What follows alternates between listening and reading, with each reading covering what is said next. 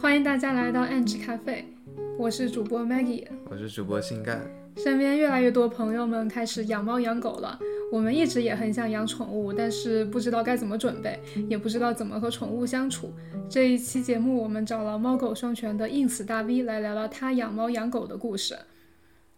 嗯，大家好啊，我我叫山，然后我现在住在 Washington State，嗯，Seattle 附近。然后我家里现在有一只小猫，然后它现在三岁，呃，接近三岁，它叫小智。然后还有一只小狗，也是今年疫情之后，嗯，提前了养狗计划，然后养了一只小狗，它叫小壮。然后猫咪是一只英国短毛猫，嗯，颜色是银，呃，金渐层。然后小狗是一只柴犬。这一期我们先聊聊猫咪小智，下一期再聊狗狗小壮。好呀。去年来你家的时候，就和小智玩了几天，当时觉得它超可爱。那你是从什么时候开始想养猫咪的呢？嗯，其实我养想养猫这个想法已经就是非常非常久之前就已经有了。之前一直都会很喜欢猫，小时候看的电影叫《加菲猫》，然后当时就非常想养一只橘色的猫，然后胖养的肥肥胖胖的，觉得特别可爱。但是就是因为上学的原因，一直到嗯，我觉得一直是到就是在美国这边读硕士之后，那个时候其实身边就陆续有人开始养猫了。但是我觉得，嗯，因为当时自己还不确定未来会在哪里工作，然后并且还可能会有一些回国的计划，所以当时就迟迟没有决定什么时候养猫。啊，于是后来。嗯，当我找全职工作之后，然后并且搬到西雅图这边有一个自己的公寓，觉得自己有稳定的收入，并且有一个固定的居住场所，并且我觉得自己在未来一年之内并没有很多就是长期的出游计划的时候，然后我觉得这是一个非常好的 timing 去养猫。就是首先我我其实一直就是说想养一只橘色的猫，然后橘色猫呢，它有有其实有很多品种猫都有橘色这个颜色。然后当时有去了一些那个，嗯，rescue 或者是动物啊，adoption 那个 center 去看，但是就是符合自己期望的猫就很少，并且就是自己无法确认这个猫性格怎么样，然后以后嗯是否能长成我心目中那个 圆圆肥肥橘橘的样子。所以当时就在做一些功课之后，决定去养一只英国短毛猫。然后这种品种的猫就，嗯，因为是纯种猫，所以它会跟它的父母的长相非常接近。所以通过看父母就是照片，然后视频，就可以确定下来，就是小猫长大之后大概会长成什么样子。所以最终就决定是，嗯，找一个 breeder 去，嗯，养这样一只猫。然后就进入了漫长的寻找 breeder 的阶段。嗯，在美国这边找 breeder，其实有一个就是网站，然后那个网站上会有非常齐全的关于每个品种的猫的一种介绍。上面每个 breeder 每个州会有一些 breeder 的网站的链接，但是其实上面的东西不是特别的全。于是我后来又会在 Google 上面去搜索，然后还有 Facebook 一些，他们会有一些 official group，也可以去搜索一些关键词。最后我找到了，嗯，在 Washington State 的一个距我的家大概车程三个半小时的地方有一个猫舍，然后他们有一他们的网站做的非常精美，上面就是每一个种猫都有非常多照片，就是。明显看出来是很用心去拍的，布了布了景去拍那些照片，所以我觉得这个主人应该还是非常靠谱的。于是我就跟他取得一些联系，呃，这在这和这个 breeder 取得联系之后，然后就开始去考虑，嗯，自己想自己接下来大概要等多久才会拿到这只猫。然后当时我是。非常喜欢一只叫 Zoro 的公猫，然后它当时获得了它这个品种猫的冠军，然后当时就非常的心动。但是就是不同的，就是很多 liter 就需要等很久，于是我当时也在一个 waiting list 里面。然后过了一段时间，breeder 突然跟我说，我们有一个顾客，然后他就。他跑单了，然后就问我说：“你是否愿意，就是提前得到这样一只小猫？”然后我就说：“然后我就去网上看了一下，我觉得哎，这个猫妈和猫爸正是我最喜欢的一对，然后当时就非常爽快决定了。过一段时间就自己开车去把小猫接了回来。那就是非常有缘分啊！对，我也觉得。嗯，说说看猫妈猫爸是非常喜欢一对，呃，意思是你要看猫妈猫爸长什么样，然后可以预测你想养的猫以后会长成什么样子吗？对，就是纯种猫的话，小猫的，就是因为父母的基因非常强大，然后也不会出什么岔子，所以大致就会跟猫爸猫妈长得长相比较更比较更接近一些。所以大就是猫妈猫爸猫妈如果长得很好看的话，一般生出来的小猫也不会就是很离嗯很离奇。那小猫的性格也会和猫爸猫妈比较像吗？我觉得这个话还是。嗯，只能说它比较稳定吧，就是不会突然生出一个嗯破坏性极强的猫，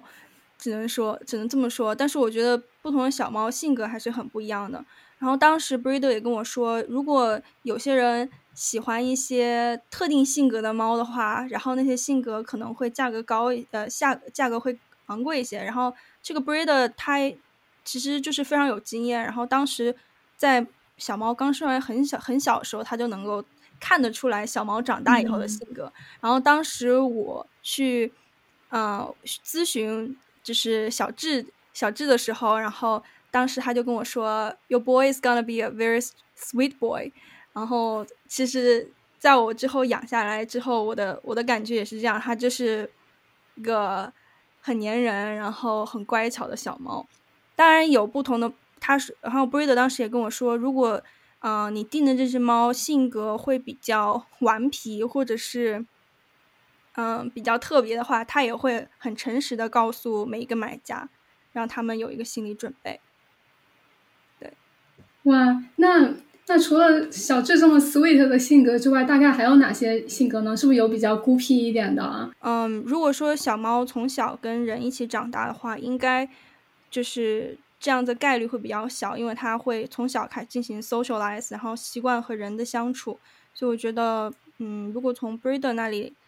嗯，养的，就是从 breeder 那里购买的猫的话，一般不会不需要太担心，就是它跟人相处不来这个问题。然后 breeder 当时跟我说，有一些，比如说小猫喜不喜欢在待在你腿上啊，喜不喜欢待在你的。呃，头上呀，或者怎么样，这种性格就是可遇不可求，并不是所有的猫都会喜欢被人抱，喜欢待在人的腿上很久。那小智喜欢待在你的腿上吗？小智它是一个，嗯，当时 breeder 跟我就跟我说，英英短这个性格的呃这种猫，它不是特别喜欢待在人的身上，或者是被人抱。然后小智从小很小的时候，它就不是很喜欢。被我抱就抱不住，一抱就要跑，挣挣扎。但是，就是，但是我喜欢抱它，然后我就 每天抱，每天就是按我喜按我喜爱的方式去对它，然后慢慢它也就习惯了。然后现在就是可以慢慢的越来越延长它在我身上待的时间。然后其实有很多东西也可以训练的，比如说喜不喜欢待在人腿上啊之类的，嗯。有时就是现在，因为我我很我很喜欢它待在我腿上，然后我就它跳到我的桌子上来的时候，我就会拿一个 treat 引诱它到我的腿上，然后让它形成一个条件反射，就是到了腿上就有吃的，就有好吃的。然后这个时候它慢慢知道这一点之后，它就会自然而然的以后就愿意来我腿上。嗯，非常好的训练方法。对。我们身边还有很多朋友是从动物收容所去领养猫的，那这两种养猫的渠道，我们要怎么去选择呢？对，其实就是养猫的话，大概也有两种渠道，嗯，大致分为两种渠道，一一种就是去啊领养，一种就是从 breeder 那里购买。然后从 breeder 这里购买的话，一定要注意不要被骗。然后其实有很多黑心猫舍。然后就是把种猫关在那种很阴暗的小房间，让它们不断的去生殖繁育。所以当时我选择那个华盛顿州的猫舍，也就是觉得自己可以亲眼去看一下小猫的生成长环境，就是心里会更放心一些。嗯，然后其实身边也会有人去领养猫咪，我觉得这是一种嗯非常好的选择。就是其实并不是说很很多人就所有人都会就是说对猫咪的长相或者是有很大的追求，觉得就是有时候其实领养的地方也会出现很多自己一眼就相中的小猫，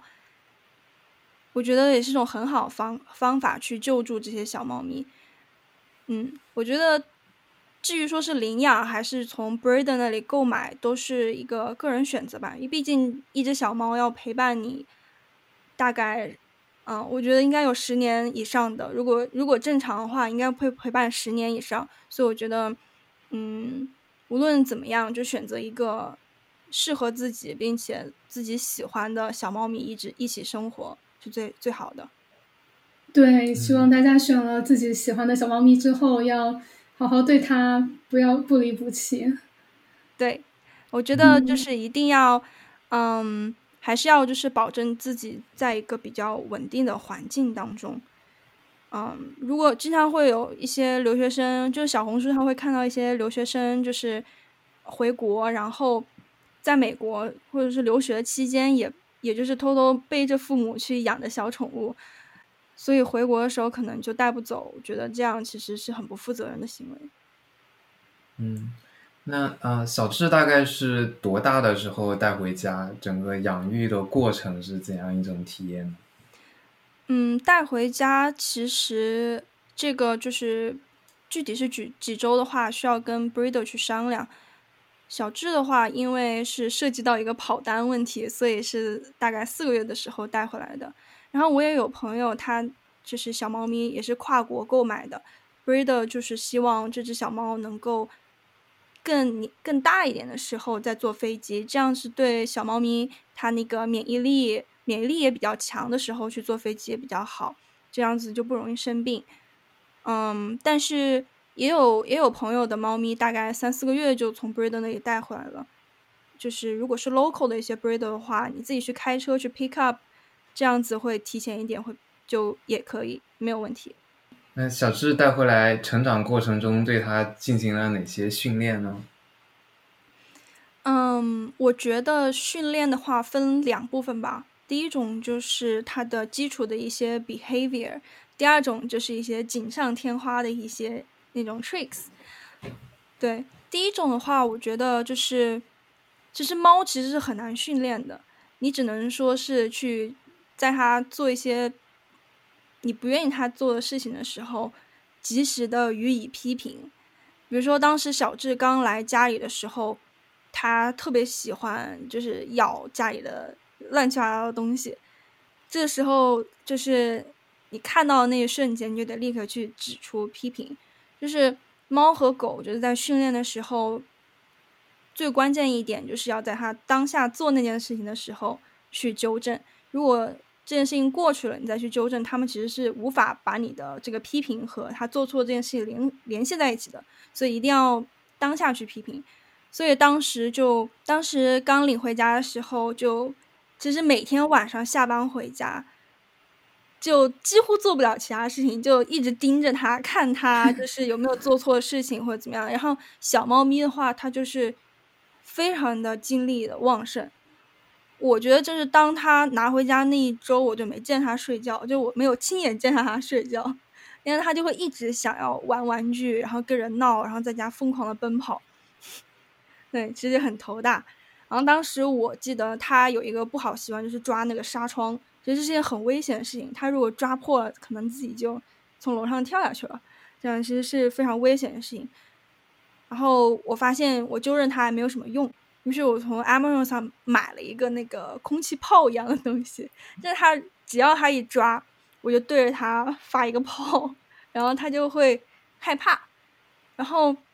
它慢慢就会把它抓这个东西与这个它 unpleasant experience 联系在一起，然后它就慢慢的就不会再去抓了。其实这个还是挺有帮助的，嗯，然后第二种就是一些 tricks，然后这些东西就是。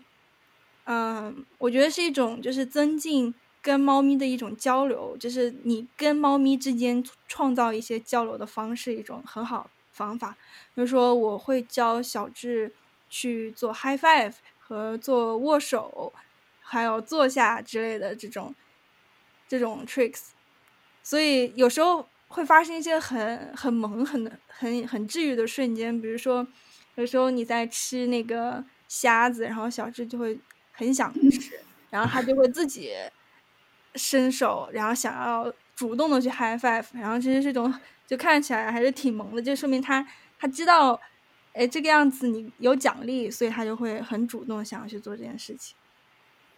哇，听上去就很治愈啊！那平时喂养的时候，就是像你刚刚说，吃饭的时候会分一点东西给小智吃吗？还是呃，主要还是喂猫粮？对，嗯，主要还是买猫粮。然后现在市面上大概有很嗯，其实猫粮有各种各样的。有那种 kibbles，就是那种，嗯，像压缩饼干一样的那种硬硬的猫粮，然后还有就是 raw food，就是生肉之类的，然后还有介于其间的一种，嗯，free dried raw，然后它不是那种完全的生肉，但是也是一种，嗯，未经过就比如说高温处理过的那种，保留了，嗯。原来生骨肉的一些营养、营养等的一种食物，然后我觉得选择食物，呃，具体喂什么样猫粮的话，还是看主人自己的一些 preference，然后并且，呃，不同的猫粮的价格也相差非常大。对，然后其实猫咪其实不能吃很多人食物里的东西，比如说，嗯，过多的糖分或者盐，如果直接把人吃的东西给猫咪吃，其实是对它们的消化系统的一个很大的负担。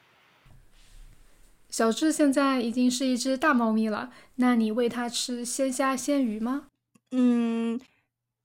倒也没有，就是要特意的去喂这些东西，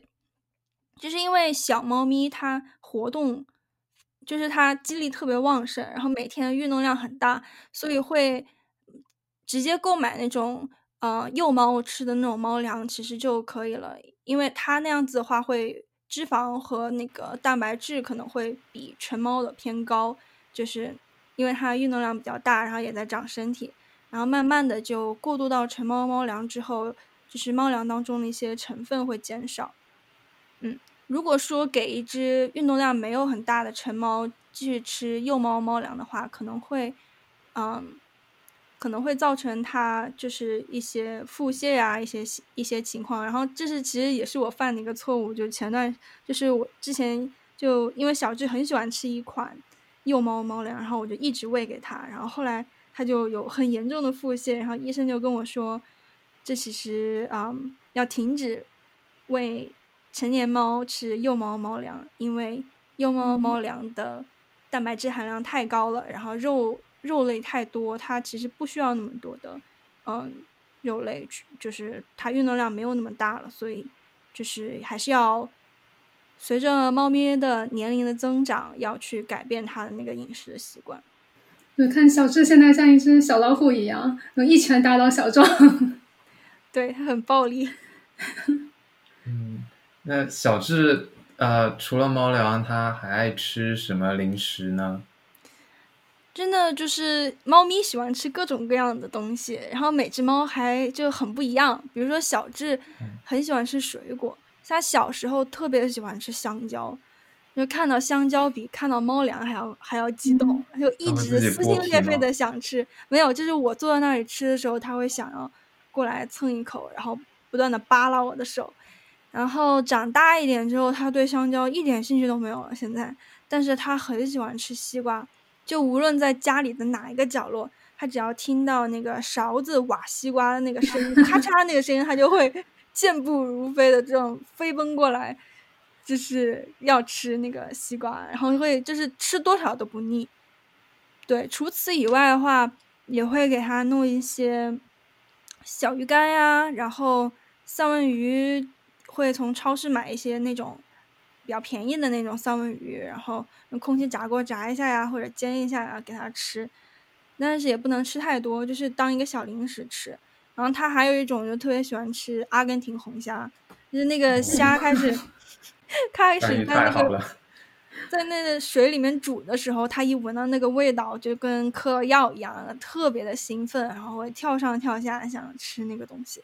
但其实对其他的猫就不太一样，我朋友的猫就对水果一点兴趣都没有，然后嗯也会吃一些小智不会吃的东西。我觉得就也像人一样，就是有爱好、喜好、喜好的东西不不太一样。嗯，那说完了吃的，我们再来谈一谈小智爱玩哪些玩具呢？嗯，小智小时候的时候就什么都很爱玩，就书包上的袋子呀、鞋带儿啊，然后衣服上的一些啊流苏啊，或者是嗯，就任何东西。他甚至会就是把空气当中假想出一些敌人，然后然后去 追逐，然后 去拍打，特别有意思。就小猫咪就有点，就是很小的时候还会有点神经质、神经兮兮的，然后长大之后慢慢的就对很多东西没有太大兴趣，但是他就是从小到大一直都会对那种嗯羽毛呀。然后会哗啦哗啦响的那种塑料特别感兴趣，平时也会就给他买这些玩具，但是一定要买那种质量好一点的，不然就是质量差一点的，他很快两三天就给他拆断拆断了，就是那个玩具已经拆的不成形了。嗯，对我之前室友的啊一只小奶猫带回家之后，它特别喜欢在镜子前面跳来跳去跟自己玩，然后拍镜子。对。有时有对，就是小猫咪小时候它就会觉得镜子里是另一只猫，但是小智现在长大了也会觉得，就知道那是那不是一只猫，它那只猫也不会真正的出现，所以它现在也很淡定，就路过镜子的时候，还是小奶猫比是最好玩的。嗯，那平时会带猫呃到家外面去遛弯吗？或者到朋友家里去 social 一下。嗯，其实猫咪是不太需要这种过多的 social 或者或者是出门的经验。如果如果是一个 indoor cat 的话，嗯，因为出门的话会可能会就比如说在草丛当中，其实就可能会受到一些嗯蚊虫叮咬，然后也会有些寄生虫，会有些细菌带在身上。所以如果说要带猫咪出门的话，要做好驱虫的工作。嗯，但是就是小智的话，我们还是经常会带它出去遛弯，因为它特别喜欢，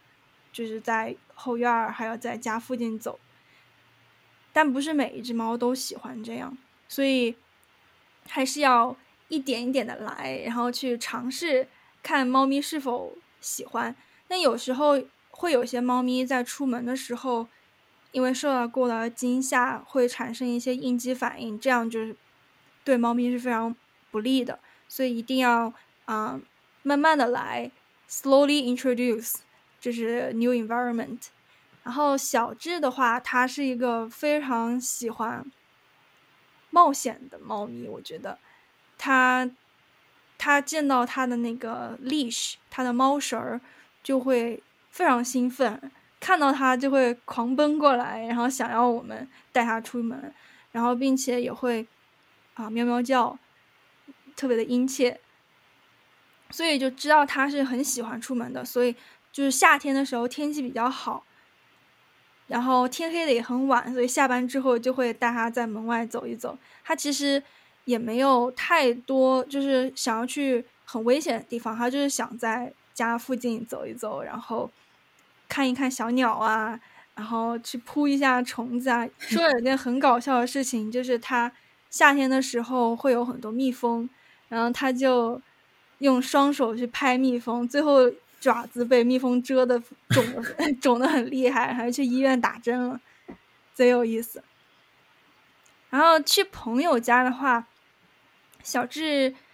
嗯。有一些一起就是都是从小奶猫的时候，我们就把它们放在一起玩儿，然后会经常长大了之后还会带到对方家里面去，让他们见见见一见对方，然后玩一玩。发小，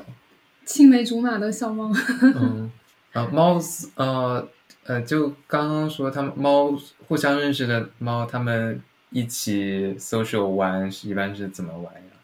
是你们在朋友家做客的时候，就把两只猫扔在一边，它们就互相跑来跑去玩吗？嗯，差不多是这样子。然后一般一般，其实猫咪跟狗的玩法其实很不一样。我甚至不知道那是不是真正的玩，就是他们会打架，然后嗯，但是没有那种看不看得出来，不是那种往死里打的那种打，就是互双方打打闹闹那种。然后人追过去想劝架，他们还会互相 追逐的跑到另外一个小房间躲起来玩儿那种。那对小智有呃买保险或者在健康上做定期的检查，这些是需要做哪些事情呢？嗯，是，嗯，小智的话，我是有买医疗保险的，因为小智非常喜欢生病，但不是所有的猫都很喜欢生病，但小智它就隔三差五就有一些小毛病，比如说拉肚子呀，然后打喷嚏啊，便秘啦，然后。就有一些，然后会有一些突然要做一些很贵的检查，因为美国这边宠物看病也很贵。然后我记得有一次做了一个 X-ray，然后就花了巨额的钱。还有，嗯，一个月前小智还做了一个嗯血检，然后大概就花了七百多块钱。这其实是一个很大的一笔数目。嗯，如果说他再出现什么意外，然后进手术室，那个账单就会非常的惊人。所以为了考考虑到这些情况，我还是买保险。然后保险的话，每家保险的嗯包含的项目，然后费用都不太一样。然后有些保险在有一些州其实是嗯不提供的，所以。进行选择的时候，还是要花很多的时间去研究。但其实不是所有人都会选择给宠物上保险。比如说我的 manager，他就从来没给他的猫咪买过保险。嗯，我觉得也可也也行吧，就是看个人的选择。因为我觉得小智很喜欢生病，所以还是买个保险更放心一些。然后对于刚到家的小猫来说，嗯。一有一些那个 vet 他会提供 kitten plan，就是嗯头一年你可以来这边无限次的看门诊，然后包含所有的绝育以及疫苗费用，他会给你一个 plan，然后一般会比就是自己所有的单价加起来要划算很多，那也是一个很好的选择。我身边也有朋友去买这个 plan，嗯，对。嗯，那会每年定期做身体检查吗？对，嗯，一般来说是需要每年最好做一个 wellness 的相关的一个 exam，就像人一样，每年进行一个年检。嗯，然后小智现在身体怎么样？上次检查的？嗯，其实小小智的身体，我觉得。就是他除了拉肚子这样一个一一个病以外，其他就是还算正常，就每天也在家里蹦蹦跳跳的。但是就是拉肚子，然后就是我觉得还是挺担心他这样子下去，因为当时他这个病情持续了啊一个月都没有好，然后就是直接掉了一磅的体重，其实还是很担心的。就像人一样，也不能够一直腹泻。一方面就是可能是我还在喂它一些啊 kitten 的一些 food，因为它真的很喜欢。然后换成，其实我有尝试过换成那个成年猫的猫粮，然后但是它就是不吃，然后我就心软，又给它买小猫的猫粮。对，感觉要是能和猫猫沟通就好了，给它讲道理。对，对，但可惜猫猫生病了就很难受，也说不出来自己哪里不舒服，所以作为，对。对，好像就是说，猫猫狗狗它们其实，嗯，只有真正真正非常非常不舒服的时候，人才能够观察出来。其实有很多时候，它自己有一些痛苦，或者是它人其实是发现不太能发现得了。哦，刚刚你说的那个七百花了七百，是在保险有有有保险之后，还是花了七百多拍 X-ray？就宠物保险的话，都是自己先付钱，然后去上传那个 receipt。然后对方会根据这个 receipt 去 process，嗯，然后不同的宠物保险的话，他们处理的时间也不太一样。有的有的保险的话，它比较便宜，所以然后它处理时间就会很久。但是基本上所有的保险都会有很多的限制，比如说第一点就是有一个 waiting period，买了保险之后过了十四天你才能可以报销。然后还有一种情况就是，嗯，他们都不都不能 cover pre-existing condition。我现在保险就大部分保险就是在，嗯，开始这个 policy 之前一年，宠物出现的这些病，它之后它都不不能 cover。就比如说小智有，嗯，拉肚子的情况，那如果这个时候我再换了一个新的保险，它就不能够再 cover。拉肚子这样一个产所产生的所有医疗费用，原原来如此，那还是比较比较贵的。希望大家都能照顾好猫主子。好，那我们再来谈一谈小智的 ins 吧。小小智的 ins 在一年之间迅速涨粉，每每个 post 发出来都有都有几百个赞或者几千个赞。来告诉大家是怎么经营的吧。其实给小智还有给我们家狗狗开 ins 的初衷。主要就是想要有一个地方可以记录他们的成长，就有时候手机虽然会拍很多照片，但是并不是每一张照片都有非常的精，就是精品照片吧，可以说就并不是所有的照片，嗯，都值得就是每一张都随时想回去看的时候都能够翻得到，然后所以说我觉得 ins 是一个很好的。记录他们成长方式，并且 ins 也可以去配文，对吧？就可以配下一下当嗯当前自己的一些嗯想法，然后当时做了些什么。就有时候我会用这个嗯 ins 去记录一下他们什么时候洗的澡，所以就很快的有时候就能翻到哦，大概两个月前洗了一个澡，差不多该给他洗澡了。就是我觉得是这样一个情况。然后还有一种就是，我觉得嗯 ins 的话。就有时候跟同事啊交流，或者是认识新朋友的时候，交流自己的宠物，就能刷打开一下，然后给他们看一下，嗯，之前的一些照片，我觉得是一个非常有意思的一种，嗯，促进就是 conversation 的那种，对，一种一种很很有很很好的一种话题吧。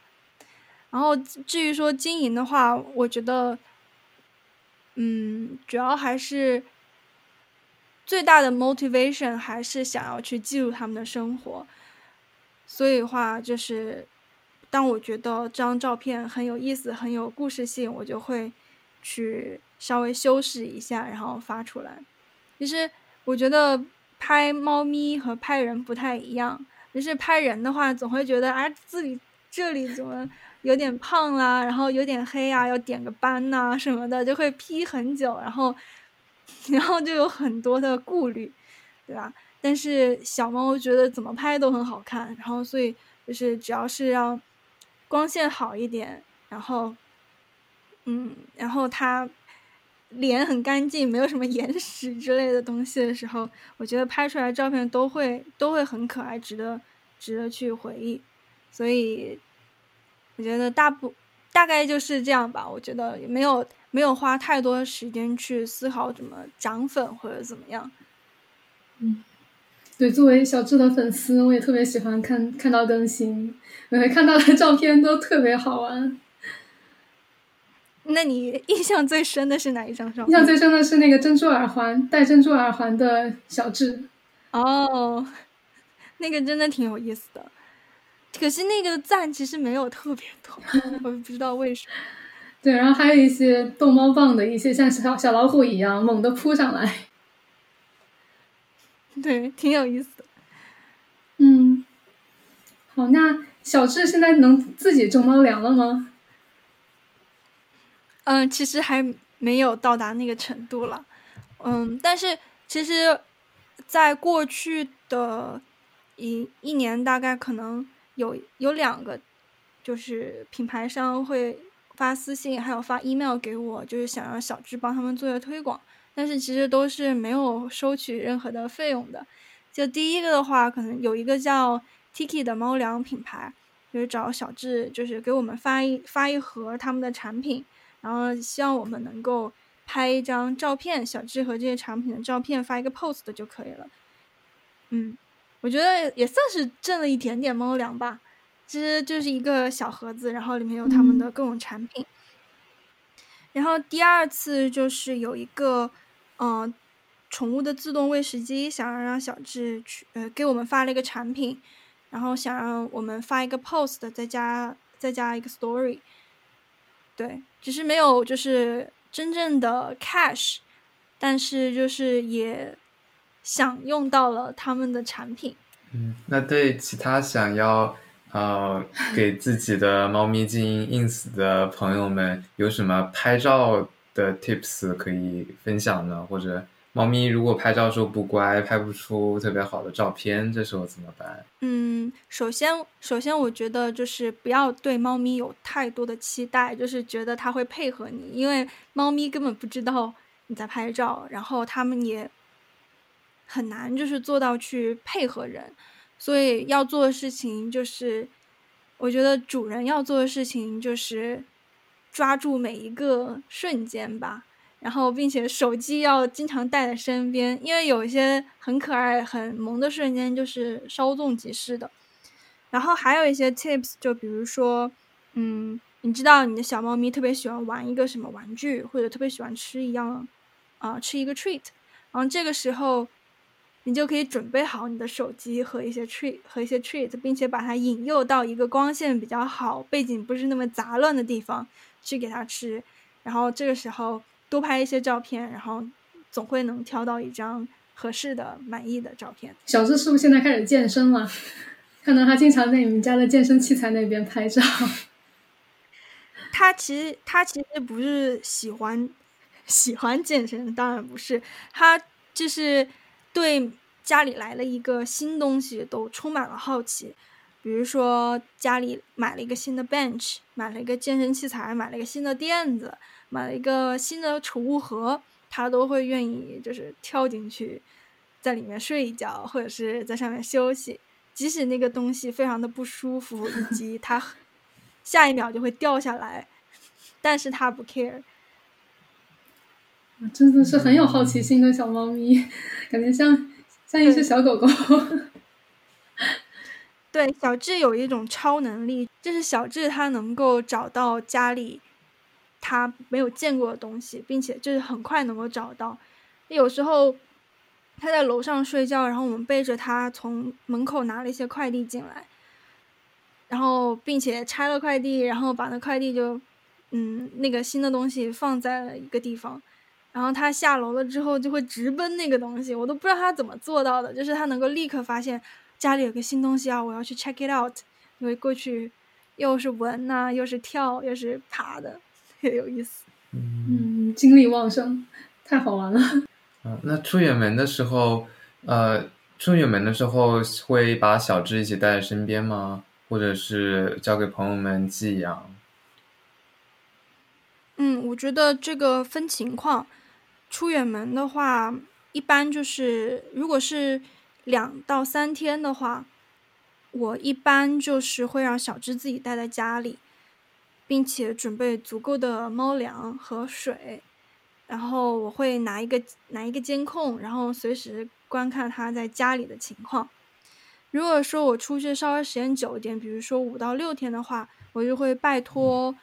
嗯，住在附近的同事中间会。来个几天去看一看小智情况，并加一些猫粮，加一些水，然后并且陪它玩一玩，释放一下它的精力。这小智非常喜欢，就是我同事到家里，每次他